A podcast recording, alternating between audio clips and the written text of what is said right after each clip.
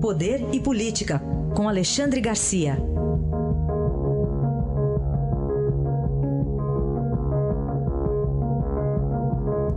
Alexandre, bom dia. Bom dia, Raíssen. Vamos começar aqui com a convenção do PSDB, que elegeu Geraldo Alckmin presidente do partido, e eu trago aqui para você os dados aqui, Alexandre, do placar da Previdência, do Estadão.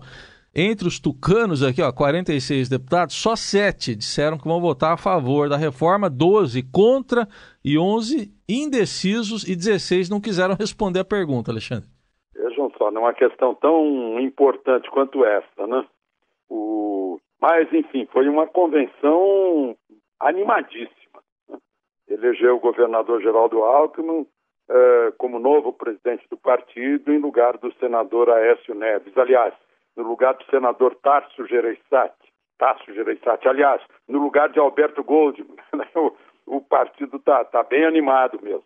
Aécio foi vaiado, teve que se retirar.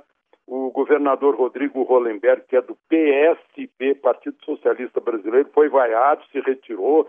Antes houve uma briga entre partidários do governador e partidários do Tucano Isalci, que é deputado federal e pretende ser candidato a governador pelo partido. Depois foi vaiado também o prefeito de Manaus, Arthur Virgílio, na hora que disse que tinha condições de vencer Geraldo Alckmin na disputa da indicação do partido para candidato à presidência da República, mas aí ele passou a criticar Lula e, e, e foi aplaudido. Animada, portanto, e sem resultados, mesmo com o pedido do governador Alckmin eh, sobre reforma da Previdência, sem resultados. Né? A situação está pior do que nas últimas votações, em que o partido apenas se dividiu. Até agora, pelo menos no placar do Estadão, eh, uma, uma parte mínima do partido está favorável à reforma que o governo está propondo. Muito bem. E mais agora tem um novo negociador dessa reforma. Ah, pois é o novo negociador é o deputado Carlos Marum, que vira ministro essa semana, né? ministro é, é, chefe da Secretaria-Geral da Presidência da República, no lugar do tucano Antônio Embaçaí, que saiu por ser tucano. E o, o Carlos Marum foi para a Argentina nessa reunião do, do, da Organização Mundial do Comércio com o presidente.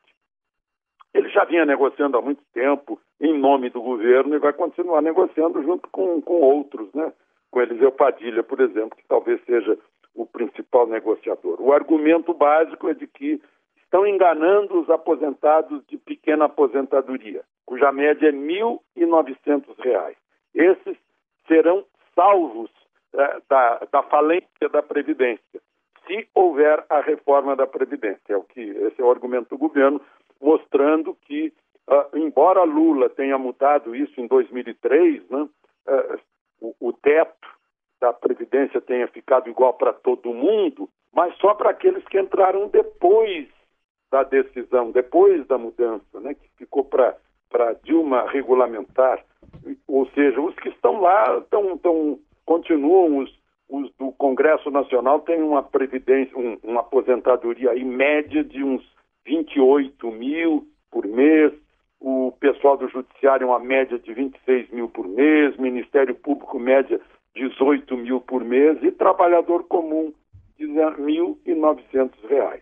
Então esse é o, é o argumento do governo de que a, a Previdência é, vai resolver a, a, o problema de perigo de falência para a massa que ganha pouco. Né? uh, tirando dos que ganham demais, dos que ganham muito.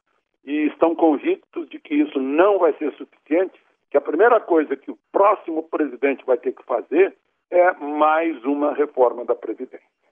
Muito bem. Para a gente encerrar, Alexandre, um problema para o MST no Paraná. Pois é, um caso, um caso sui generis.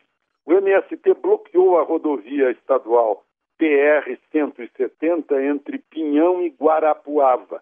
Na quarta-feira, os moradores cansados de frequentar as estradas vicinais que estão estragadas pela chuva, resolveram, os que usam a estrada, resolveram bloquear o bloqueio do MST. Ou seja, fecharam a estrada a um quilômetro de um lado, a um quilômetro de outro, para que o MST eh, aguente sem provisões para que as provisões, comida, aquela quentinha que chega, água, né, bebidas, que os carros do MST não possam passar por esse bloqueio. Eu recebi fotos desse bloqueio. Eu não sei como é que está a situação hoje, né?